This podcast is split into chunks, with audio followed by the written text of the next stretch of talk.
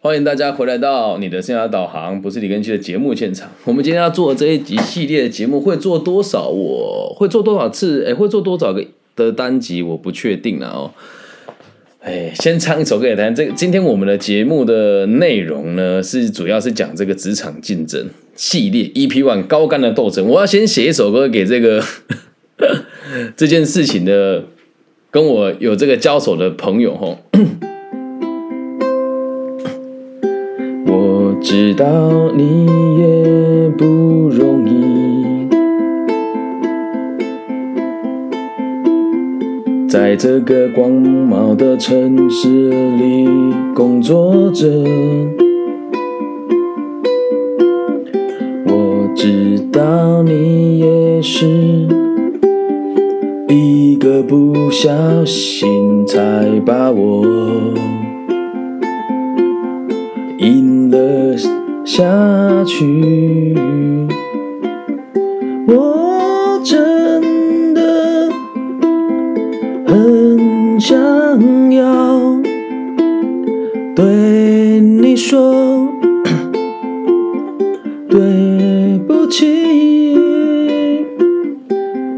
因为我不是好欺负，这个故事分享每一个被欺压的你。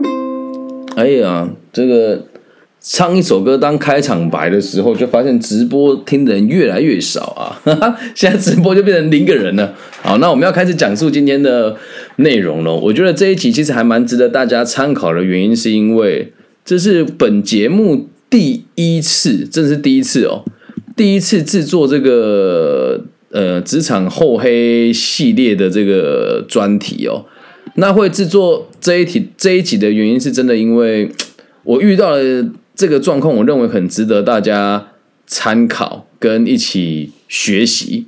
所以，我们今天的这个题目叫做“职场竞争系列 EP One 高干的斗争”。耶，好。为什么不说竞争，要说斗争哦？因为竞争这个东西啊，是在这个有限的利益之中，我们一起瓜分叫竞争；而斗争是损人利己，就叫斗争哦。那今天这个事情，其实几年前同样的手法，我就经历过了一次了。那三年后一样的事情，不同的应对的长官，同样的对手。那我们先说一说三年前跟他交手的故事哦，因为逻辑差不多。那三年前后我们有很大的落差，那现在也是非常的让大家分享啊。就是你一开始被欺负的时候，请你不要气馁，嗯，因为每个人都有年轻的时候。那这个年轻有人可能三年，有人可能五年。那如果今天你听了我的节目嘛，这这个招式你学会了，我认为对你的帮助其实蛮大的。好，那我们就要讲今天的故事了，有点长，但是应该很好理解。可能我这一次的这个节目时间会比过往的节目还要长那么一些些哦，你就当做是一个故事听一听。那如果愿意的话，你现在可以拿着爆米花跟笔记本开始，因为我觉得这个精彩的程度。蛮值得大家收藏这一集的哦，啊，三年前跟三年后的差别要开始讲喽哦。原本在 A 机构哦，A 机构和 B 公司长期都有合作哦，成效其实不算太差。然后某 C 因为 A 机构的新进人员 D 先生是他的好朋友，因此在 D 先生没有意见的状况之下，某 C 自称是。B 公司的顾问啊，到目前为止能跟得上了哈，应该还不会太混乱了。再重复一次哦，A 机构和 B 公司本来就有长期合作，而且成效不差。然后某天出现一个某 C 哦，他跟 A 机构的这个新进，他跟 B 公司的新进人员，他跟这个 B 公司的新进人员是好朋友哦。然后呢，因此在 D 公司没有意见的状况之下，这个。在 D 先生 没有意见的状况之下，某 C 自称是 B 公司的顾问。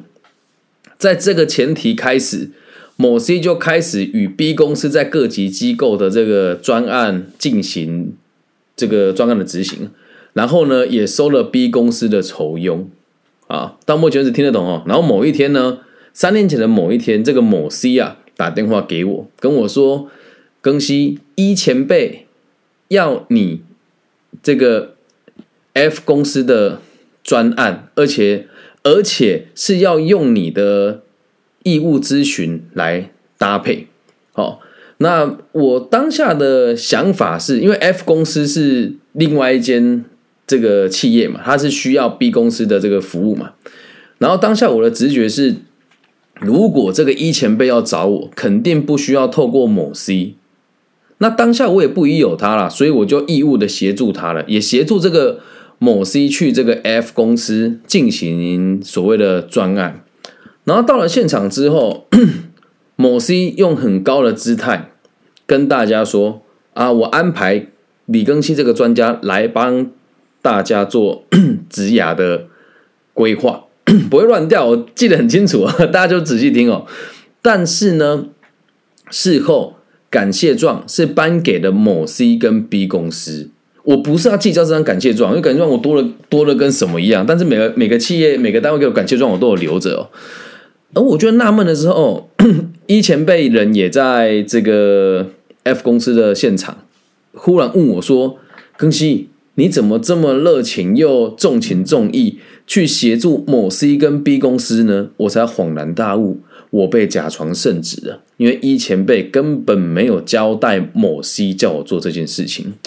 其实我本来也觉得没有什么，因为我做了义务咨询，就大家也都知道啊，很多人会在线上找我做咨询，我也都从来不收费。而现在呃，这个这个节目的听众，从印尼、越南，然后柬埔寨、孟加拉，然后巴西、美国，甚至是这个。各个城市都有人嘛，那我觉得也无所谓。我本来真的觉得没有什么，但后来这个某 C 很认真来问我说：“庚希，你跟这个官方的单元这么熟识哦，能不能从官方引进某些补助来协助我做这些专案？”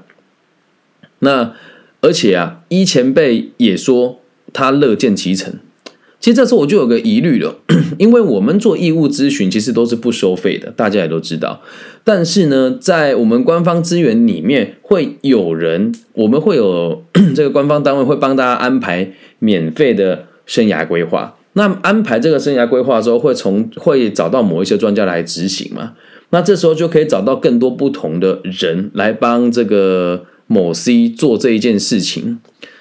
然后我说不大方便，然后对方就很很嚣张、很趾高气扬的跟我说：“你我在教你赚钱呢，你不要不知好歹。”哦，他说：“你如果跟政府哎跟这个官方单位合作的话，以后他看到你好的表现，会再骗你去做某一些专案。可能这个某 C 也不知道我现在在官方单位的。”的这个也不能讲地位啊，就是身份哦。我现在是某一些单位的咨询委员嘛，就包含他们会找我去做一些评审啊，然后做一些青年政策的导向的讨论啊。然后我就跟他讲说，感谢前辈的厚爱啦，但我还是喜欢做义务的服务。至于有没有收费这件，我不大在意的。然后在这中间哦，这个某 C 逢人就会讲说，李庚希的很多工作都是我帮他安排的。还有他又跟说，哎，庚希怎么会拒绝你啊？他跟我说，他都他都会做义务的咨询，哎，哦，有机会我再跟他，在他再帮你协调看看呢。那庚希最好是做义务的服务吗？他好像都跟别人讲他要收费哦。还有他的经验不错啦，但是年纪轻了一点，缺乏心理学的背景，他就跟到处跟人家讲这些话嘛。那那你会说，哎，更新你怎么会知道这一点？我觉得也跟大家分享啊，就是假设你为人诚信，然后对每个人都与人为善，不跟别人嚼舌根。那人家听到你的负面的评价，就会告诉你。然后第二个重点是，我的社交圈非常杂，就连我在节目里面讲的我的某一些事情跟背景，大家听到的可能也都只有一个部分，并不会知道很全面。因为各个不同的企业做管顾，或者是我的辅导的学生，或是我辅导的企业二代，他们也会有自己的社交圈。因此，我在中台湾要掌握某些情报是很容易的，我都知道。但我觉得也都没有关系。因为都是前辈，我礼让跟我被批评也是应该的，所以这几年我就一直承受他这些，也不能讲批评啊，但确实也有很多人是因为他批评我这个人，对我产生好奇，我就有接过其他单位的人跟我讲说，哎，我之前是有听过人家说你怎么样，可是当我听完你的节目之后，发现你好像跟某些人讲的不大一样。那我们单位跟我们机构像有什么什么样子的服务，能不能麻烦你来帮我们做执行？先拟个课纲给我们看。我也因为他得到了蛮多机会哦。然后原本这件事情我觉得就过就过了啊，就是我当我就当做吃一次亏吧。但是现在问题是，呃，某 C 跟这个 B 企业会到处，呃，某某呃这个。B 企业是大型企业，而某 C 就是一个名不见经传的，也不能讲名名不见就这样，好像有点主观哦。就是他在我们这个业界并不算是非常有名的老师哦。然后呢，他就到处讲说，这个某 B，呃，这个 B 公司聘请他做顾问啊，他只要看到已经讲 B 公司、B 公司、B 公司、B 公司这样。然后也有其他机构的人来问我说：“哇，他好厉害哦！那李老师，您怎么没有想过跟 B 公司合作呢？”我就说：“我的能力不足，而且我的管过的企业专案不在这个地方。那 B 公司是一个很压榨年轻劳动力的企业。那我们今天不讲哪个企业，因为我们这不是今天要讨论的重点哦。然后三年后的今天，今天哦，这个 A 机构原本是 A 机构的另一个承办人员，因为一个机构里面有好几个小部门嘛。”这个居督导打电话给我，跟我说：“哎，庚希，好久不见哦！就是之呃前一阵子我也都知道你有来我们机构进行免费的这个职涯的这个规划，然后也都是您个人以协会的方式过来进行的。那我我现在想要问你，能不能帮我们进行这个免费的咨询服务？我说我可以给给我您这边方便的时间，我安排看看，因为最近工作真的比较繁忙嘛。”那如果我不方便的话，我会转借官方的便民资讯给你们参考。然后后来，我我那时候在上课，后来这个居督导就传讯息给我说，他说某 C，我就听到关键字了，他说某 C，请你尽快给他时间。我就想要妙了，我也跟您说要请你给我他们的时间，他已经传给我了，然后就跟我说叫我看完了之后去跟某 C 交代。那。居督导是我多年的旧事，而且是忘年之交。他年纪长我很多，在这个机构里面也算是将近一级主管的单位的这个头衔哦。我这时候听到这件事情，我就眉头一皱，我就问他哦，说：“哎，居督导，这次的活动是不是由 B 企业来执行的？”然后居督导很惊讶的问我说：“哎，你怎么知道？”我说那也是由某 C 来做中居中协调了吗？居督导说是的，没错，是由某 C 来进行的。诶，我觉得你跟某 C 还不错。然后这时候我就分析给这个居督导听啊，我说长官，我的为人跟我的平常的作风，您也是知道的。我跟某 C 也认识，某 C 也有能力与官方转借资源。那为什么今天要透过您居督导来询问我这个问题呢？哦，然后居督导想了一下，因为这个居督导是一位很用心关怀个案的长官，而且他很重视信用，他是对我很守信的一个老前辈，也是我的，也算是我老师级的人了。然后他说：“我想说，刚好在我们单位啊，所以就让我跟你接洽也蛮合理的吧。”然后我就跟居督导说：“嗯，我就跟居督导说，我觉得有点。”怪怪的，好，那我可不可以跟您说我的真心话？然后居督导其实也认识多年，他说没关系，你你说说看啊哦，因为我跟你认识了这么多年，他讲素文这个词，我觉得蛮有趣的哦。因为后来我们通电话说，素文你的所言所行也都是我认为可以信任的。那老实说，我们 A 机构和 B 公司多次的合作，往年也没有透过某 C 介入。但今年某些介入之后，想法特别多。我原本的认为是他也是一个热情的这个这个专案的执行的人，但是你一分析，我也觉得蛮不妥的。因为确实他和你认识，和官方单位也认识，同时他也对外宣称说和你一样做义务的咨询。那为什么还要透过你来？我透过我居督导来问你这个问题哦？然后我就说，那我说出我的真心话。他说好啊，你说啊。我说其实这个以生意跟兵法来讲很正常，因为兵法诡道也，他如果这么做的话，会对他有八个好处。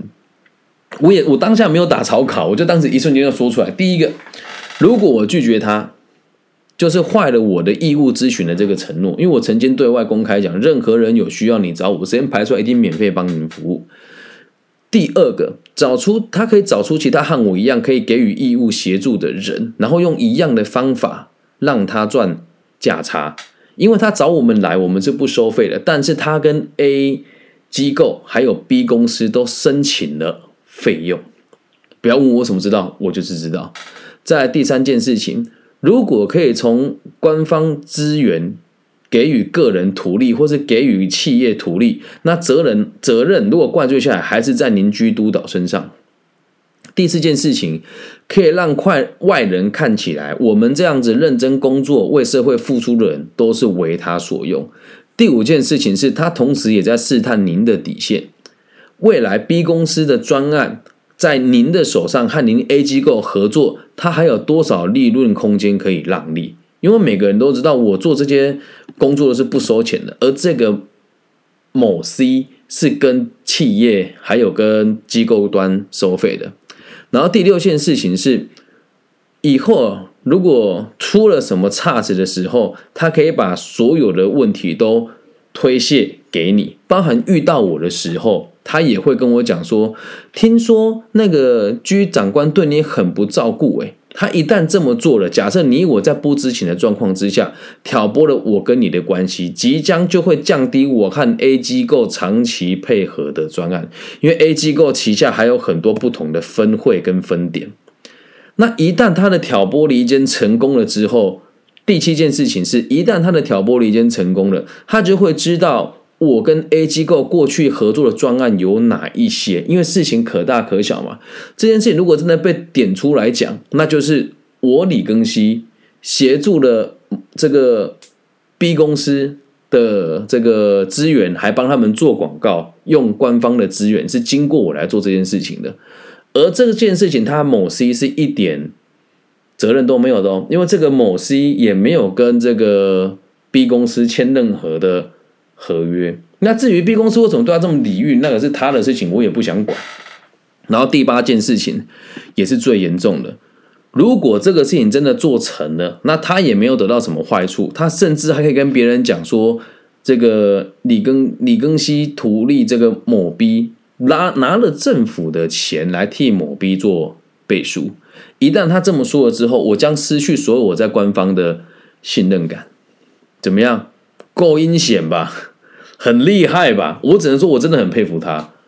那也真的好在我们平常待人处事不是太差劲，所以这件事情我分析给这个居督导听完。老实讲啊，一般人听到我这么说，也都会想说，这个某 C 有这么坏吗？我讲完之后，我觉得我好像把人家讲的太坏了。然后居督导说：“嗯，先这样，我思考一下，我再打给你。”他电话就挂掉。其实当时我是忐忑不安的，我想啊，完了。完了，搞不好这个某 C 跟居督导已经有很深厚的认同感了嘛？当下我在想说，不管怎么样，后面怎么应对，我大概心里有个底了啦。然后后来哦，半小时之后，这居督导打给我，他跟我讲说，我认为你是对的。那这件事情，我先跟他讲说，我暂时没有这个需求。然后我就跟长官说，长官，既然您也对我的如此信任哦，那我就。跟您说说我真实的想法哦，我认为这件事情没有对跟错，就是某 C 跟 B 企业还有您居督导都是没有错的哦。但是如果老师您还是想为机构的个案着想，需要我协助的话，我一定义务帮忙。即使您需要购买教材，我也可以直接捐赠与您，不需要您开收据给我。但能不能给我一个小小的让步？请务必不要安排我在 B 公司来进行专案的时候和他们一起执行。我不想要我们两个彼此之间的信赖，还有我们一起对这群需要被协助的个案的关怀，拿来替某 C 跟 B 公司做形象建立。况且某 C 也拿了 B 公司的钱，而且也还不少。最后，只要长官您愿意，你也觉得 B 公司跟 C 某 C 是值得信任的，我一样可以进行，但是我绝对不能引进官官方的资源给予协助，这个钱必须用我自己来花，因为如果这件事情被传了出去，用在他们的这个地方，会让官方单位认为您有图利他人企业的嫌疑。那所以希望我们可以提前在他们活动的前一天或者几个小时，我来。如果您要申请官方资源的话，我们可以提前几个小时。同时，我会跟官方禀报说，这是由您居督导提出来的，为了让个案有更多详细的资料提供与 B 企业参考，以利 B 企业未来跟个案征采或是和官方回报资讯。然后，这个居督导听完了之后，他只跟我讲了一件事情，他说：“这个某 C 如果跟你用一样的方式，应该可以解决所有的问题吧？”我说：“对啊。”他说：“某 C 年纪比你大吗？”我说：“大不少。”他说：“我一直以为你们年纪差不多。”我说：“没有没有，我小他小多了。呃，在各个场合里面，我还是叫他老师的。”那他就跟我讲说：“那你他问我说，那你觉得我和某 C 和 B 企业有信任基础吗？”这个时候你要很很难回答，你回答之后就完蛋了。我说，嗯，我认为老师您您督导您对每一个人的信任都是存在的，但我今天也讲的是最坏的状况，并不是说这个某 B 就嗯这个某 C 就是坏到这个地步。但老师您可以想一想，大家也都是在社会上走跳这么多年，而且这个某 C 也自称是企业的执行长。他不可能不了解这些道理。那如果他说他不了解这些道理的话，那咱们就得质疑他的来历了。讲完之后，某 C 跟我讲一件事，他说：“更新，你真的成长很多。”哎，我说：“对啊。”然后某这个居度老师跟我说：“其实三年前这件事情，他就很想问我了，只是没有机会问。”他说：“我也很感谢你今天愿意这么信任我，把所有的真心话告诉我。”然后他又补了一句：“他说，那你不怕？”我和他们真的有良好的信任关系吗？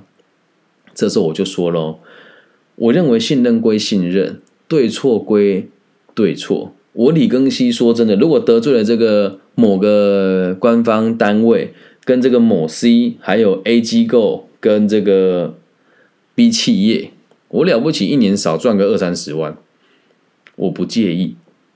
但是，但是我会更努力的赚钱。来进行我认为正确的生涯规划跟公益型的企业管顾。说完之后，居老师就哎，这个居督导就跟我说：“很好，很好，那我知道该怎么做了，谢谢。”电话就挂掉了。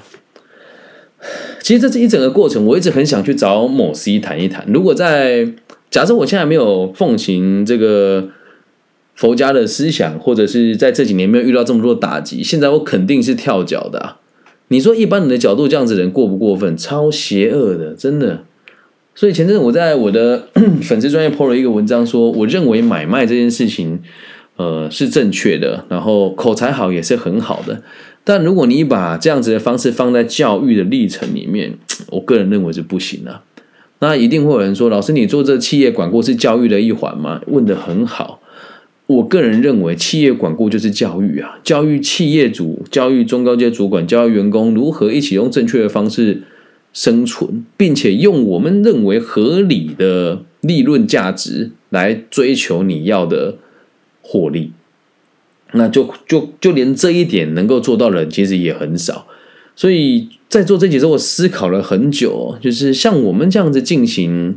呃，有商业背景跟这个买卖还有谈判的初步技巧的人，我把这些技巧放在教育里面，而且不是放在教育的图例，而是放在资源的整合，还有协助更多需要的人。那我在这条路上，我一定会遇到更多人的霸凌啊！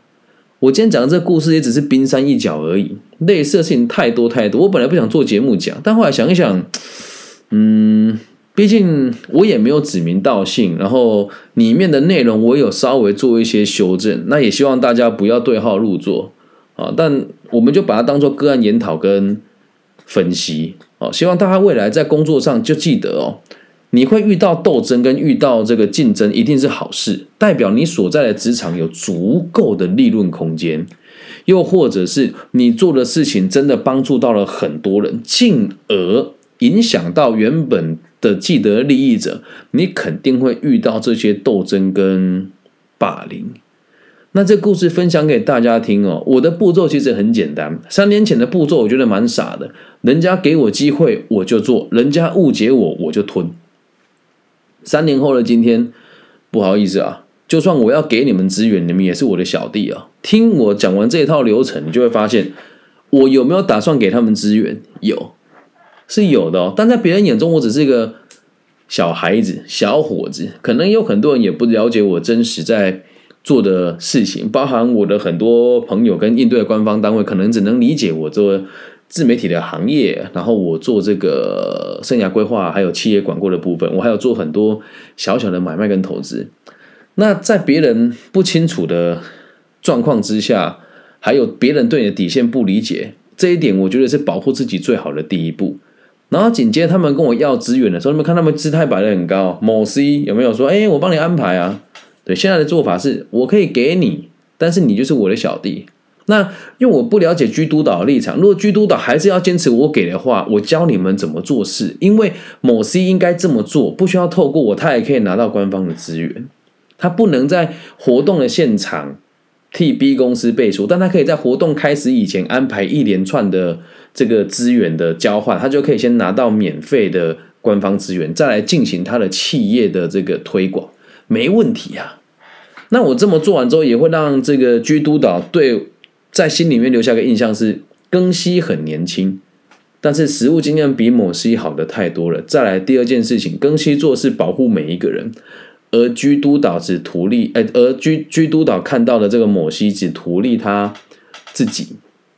那最好的事情是，最后我跟居督导说，只要你要，我无条件给你，但你要遵守我的底线。这时候就变成是我给你，你有条件我才给，是我在教你做事，不是你教我做事啊。而整个过程当中，我都没有让居督导看到任何一丝一毫我的哀怨或是自怨自艾，我只有说事情要解决，某 C 也没有错。至于某 C 会不会来找我吗？我只能讲哦，他现在这样子，等一下做死他自己啊！因为我讲 A 机构跟我应对，还有。某 C 也会去其他 HIJK 机构或是企业授课，但在这些企业里面有很多人，包含他应对的窗口，有的是我的学生，有的是我辅导的个案。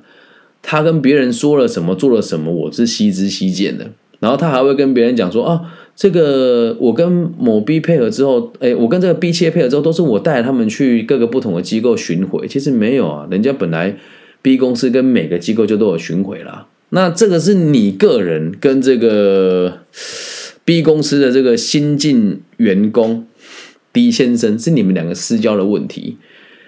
呃，我不打算去伤害任何人，但如果我对 B 公司的呃董事的组织构成是能够直接碰到面吃饭的，我只要把这件事情告诉他们公司的董事，基本上你某 C 跟这个 D 先生也就没完了。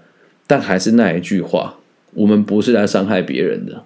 面对别人的欺凌跟霸凌，你不需要置人于死地，只要让对方知道我有能力伤害你，但我不会伤害你。我只期待一件事情，希望我们可以用更友好的方式让社会更安定。至于不知情的其他者，或者是某一些愿意听信听信某 C 评论的人，对我而言也是一个很好的筛选。我不需要跟这些人往来，然后最后也是最骄傲、最自负的一句话：会跟某些走在一起的人，水平就在那里。而人家会说：“我李庚希为什么跟很多同行都不往来？我怎么看不起人家？我没有看不起人家，是别人也看不起我，看不起我用免费的方式做咨询，看不起我用免费的方式做顾问，然后看不起我在网络上贩售免费的课程。”但是我没有看不起他们，而现在会跟我互动的人都是一级长官跟局处首长居多，会和我走在一起的同行老师，就真的都是和我立场一致的。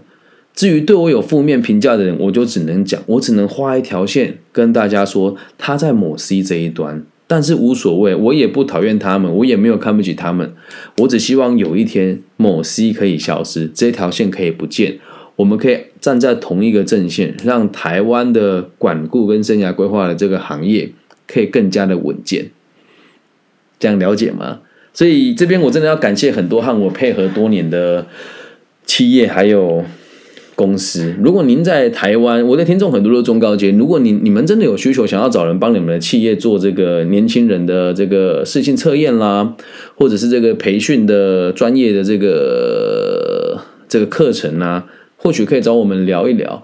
那我目前其实最常合作的是台湾的这个就业情报。那我和他们合作这么多年，真的是让我，我是一个很傲的人呐。但是这间企业的每个老师都是我很值得学习的前辈，包含他们的老板也是我们在台湾政商界非常有地位的一个教育跟商界的专家。好，那我们的翁董事长就真的是我觉得最值得敬仰的对象。还有在东海大学就业辅导室的这个主任，还有副校长，就是同一个人嘛，张家昌副校长跟副主任蔡家信老师都很支持，也很理解我的看法，甚至在很多地方可以和我一起做协调跟调整。那在我们台中市的就业服务站的这个各个站的站长哦，还有就业服务处的处长，都是愿意倾听的。那今天比较特别啊，今天就跟柯文哲在同一个饭局遇到了，然后。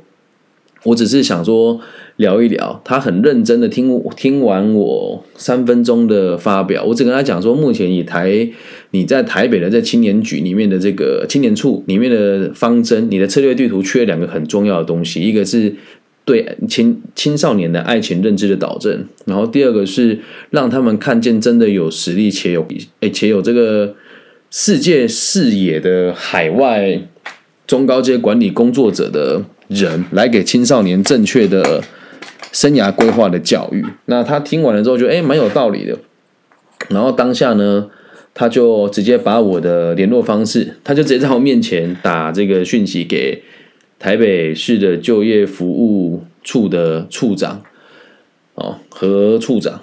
然后今天我就跟何处长通话通了一个小时，然后开始跟他们讨论未来在这几年的走向可以怎么做。